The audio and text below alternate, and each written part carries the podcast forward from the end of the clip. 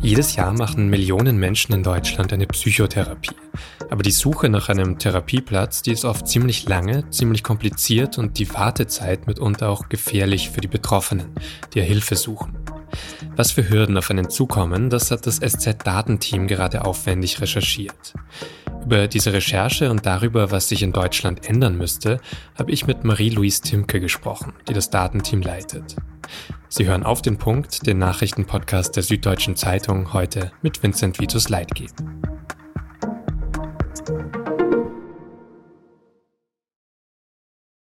Eigentlich ist es ja ganz einfach. Wer krank ist, möchte schnell wieder gesund werden oder eine Therapie beginnen, die die Situation leichter macht. Das gilt für körperliche Beschwerden, aber natürlich auch für psychische Erkrankungen. Das Problem ist nur, gerade wenn wir über mentale Gesundheit sprechen, sind wir in Deutschland sehr weit davon entfernt, dass allen Menschen einfach und schnell geholfen werden kann. Viele warten viele Wochen auf einen Therapieplatz und müssen am Weg dahin durch ein Labyrinth aus Sprechstunden, Berichten und Wartelisten. So haben das zumindest die meisten Teilnehmenden einer Umfrage beschrieben, die das SZ-Datenteam durchgeführt hat. 1200 Menschen haben daran teilgenommen, die in den vergangenen fünf Jahren einen Therapieplatz gesucht haben oder noch suchen. Und die Hälfte von denen, die letztlich erfolgreich waren, hat wirklich länger als drei Monate gesucht. Ein Viertel sogar acht Monate oder länger. Und das Warten, egal wo, kann einen hohen Preis haben. Studien deuten darauf hin, dass zum Beispiel Depressionen, wenn sie unbehandelt bleiben, doppelt so lange dauern wie behandelte. Warum es trotzdem so weit kommt und Menschen lange auf der Suche sind und vor allem wer besonders lange auf der Suche ist, darüber habe ich mit meiner Kollegin Marie-Louise Timke gesprochen. Marie-Louise, bevor wir gleich genauer auf eure Umfrage und ja so das größere Bild eingehen, kannst du vielleicht zu Beginn das mal einen Fall beschreiben, den ihr über eure Umfrage gefunden habt, damit ich so ein bisschen ein Gefühl für das Problem der fehlenden Therapieplätze bekomme? Ähm, eine Umfrageteilnehmerin, die noch immer auf der Suche nach einem Psychotherapieplatz ist, ist die Studentin Eileen aus Fulda.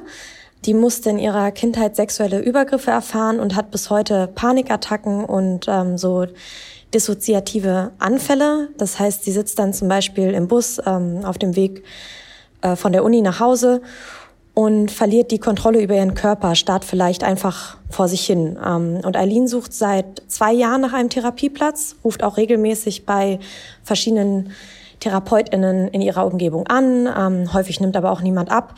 Und äh, sie hat über die Kassenärztliche Vereinigung auch bereits sechs Erstgespräche bei PsychotherapeutInnen vermittelt bekommen, musste also auch immer wieder ihre Geschichte erzählen, fremden Menschen. Und das Ergebnis war jedes Mal, sie braucht dringend eine Therapie. Wahrscheinlich hat sie eine posttraumatische Belastungsstörung, aber einen Platz konnte ihr keine anbieten, höchstens ähm, die Warteliste. Sie ist also immer noch auf der Suche. Und wenn jetzt nochmal das Ganze größer betrachtest, ihr habt eben 1200 Rückmeldungen ja bekommen, auf euren Aufruf an dieser Umfrage teilzunehmen. Kannst du sagen, was an ihrem Fall ist dann so das, das Typische? Was kommt dann immer wieder vor an Mustern, wenn du das jetzt vergleichst? Typisch ist zum Beispiel ähm, die schlechte Erreichbarkeit von PsychotherapeutInnen. Viele arbeiten alleine und haben keine Assistenz, ähm, die Anrufe irgendwie entgegennimmt. Diese TherapeutInnen gehen also selbst ans Telefon ähm, vor und nach den Sitzungen mit PatientInnen. Das ist also schon ein kleines Zeitfenster, ähm, in dem man sie nur erreichen kann. Außerdem gibt es zwar recht viele PsychotherapeutInnen, aber vor allem diejenigen mit Kassen sitzen, also ähm, die, die auch mit Krankenkassen abrechnen können, die sind wirklich sehr dünn gesät. Also die Wahrscheinlichkeit, dass ähm, ich höchstens auf eine lange Warteliste gesetzt werden kann, ist deshalb ziemlich hoch.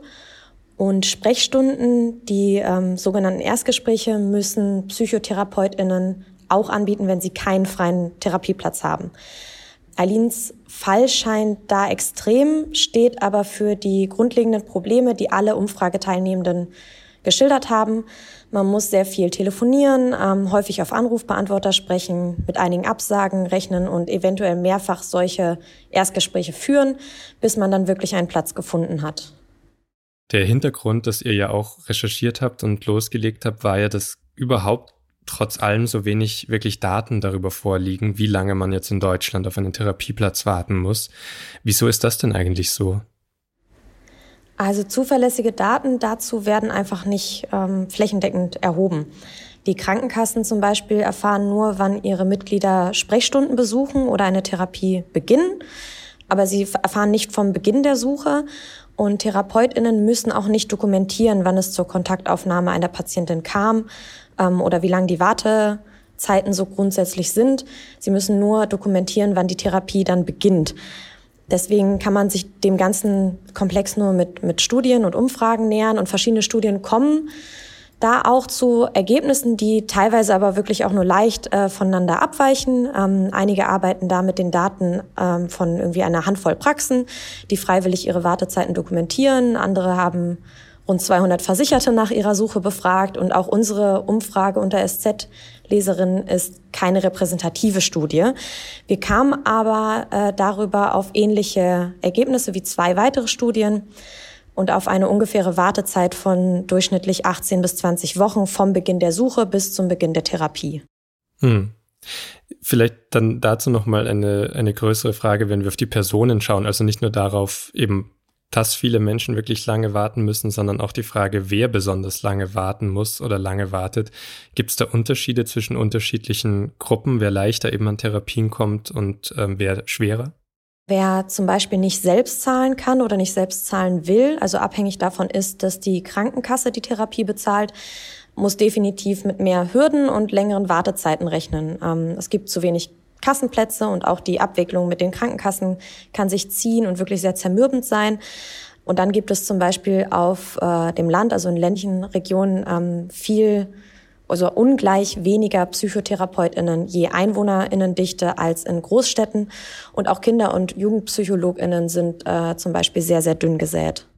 Schwierig wird es dann eben, so habe ich das immer verstanden, sobald es eben eine man eine bestimmte Spezialisierung sucht oder wenn man generell auch Präferenzen hat, wer dann mit einem spricht nochmal.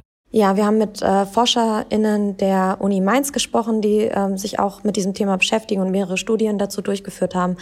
Und die haben uns auch gesagt, dass viele Suchende ihre Präferenzen, also dass sie zum Beispiel nur mit einer Frau sprechen möchten oder dass sie jemanden möchten, der schon Erfahrungen in bestimmten Diagnosen hat, dass sie diese Präferenzen im Laufe der Suche irgendwann komplett aufgeben, weil sie eben merken, das äh, dauert zu lange. Und dann gibt es sogar Studien, die belegen, dass es sehr, sehr wichtig ist, dass Psychotherapeutin und Patientin sich gut verstehen, dass die Chemie da stimmt, dass man sich wohlfühlt und dass das den größten äh, Einfluss auf den Erfolg einer Therapie hat. Dann lass uns nochmal versuchen, so auf Lösungen zu schauen. Was wurde denn eventuell politisch schon getan, um diese Wartezeiten zu reduzieren, um diesen Prozess auch leichter zu machen? Und was fehlt vielleicht auch aus deiner Sicht jetzt nach eurer Recherche? Ähm, es gab zum Beispiel 2017 eine Strukturreform Psychotherapie. Die sollte Wartezeiten verkürzen und auch einen niedrigschwelligeren Zugang zu Sprechstunden erreichen. Und eine zentrale Maßnahme davon war, dass Psychotherapeutinnen mit Kassenzulassung wöchentliche Sprechstunden für gesetzlich Versicherte anbieten müssen, unabhängig davon, ob sie aktuell einen freien Platz haben oder nicht.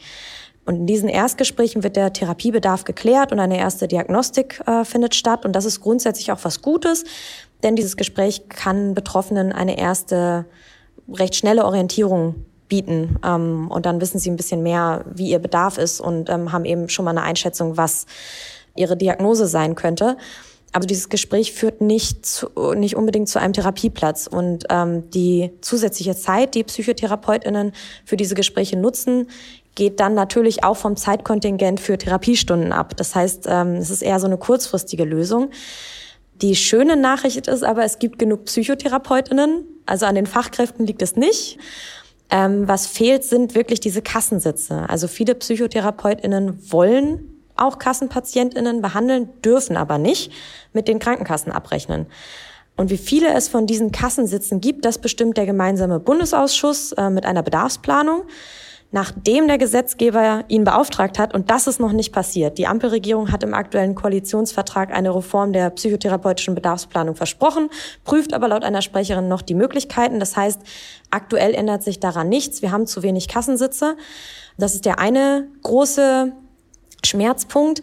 Ähm, der andere ist, dass es keine zentrale Platzbörse gibt. Also es gibt auch keine Internetseite, in der man irgendwie sehen kann, diese Psychotherapeutinnen haben aktuell auch freie Plätze.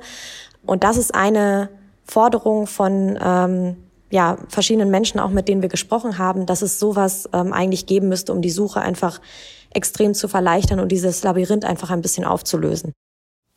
Dann äh, vielen Dank für diesen ersten Überblick und den Eindruck. Ich verlinke den Text zu eurer Recherche natürlich auch nochmal in den Show Notes und dort würde ich dann auch eine Anleitung, die ihr geschrieben habt, verlinken zu sechs Schritten, wie der Weg zu einem Therapieplatz denn aussehen kann, zumindest so als erste Orientierung. Super, vielen Dank.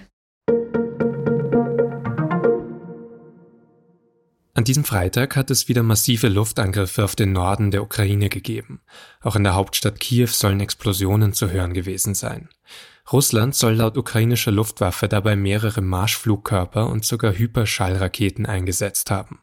Die sind besonders schwer abzufangen. Bemerkenswert ist der Angriff aber auch noch aus einem anderen Grund. In der Nähe von Kiew sind derzeit mehrere afrikanische Staatschefs zu Besuch, die eine Friedensinitiative im Krieg anstoßen wollen. Normalerweise weiß Moskau von solchen Besuchen und hält sich mit Angriffen zurück. Bei der Tour de Suisse, einem wichtigen mehrtägigen Radrennen durch die Schweiz, ist es am Donnerstag zu einem schrecklichen Unfall gekommen. Der 26-jährige Schweizer Gino Meder ist bei hoher Geschwindigkeit in einer Abfahrt gestürzt. Er musste noch vor Ort wiederbelebt werden und ist am Freitag im Krankenhaus verstorben.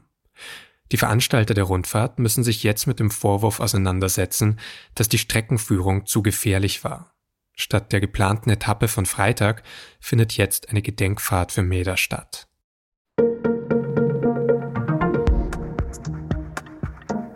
Seit Wochen regnet es zu wenig in Deutschland. Es gibt Waldbrände und manche Expertinnen und Experten befürchten jetzt schon extreme Hitze und Trockenheit wie in den vergangenen Jahren. Aber wird es auch so kommen? Wo sind Menschen besonders bedroht? Wo könnte Wasser knapp werden? Darum geht es in einem aktuellen Text der SZ vom Wochenende. Den Link dazu finden Sie in den Show Notes. Redaktionsschluss für Auf den Punkt war 16 Uhr. Produziert hat die Sendung Immanuel Petersen. Vielen Dank fürs Zuhören und bis zum nächsten Mal.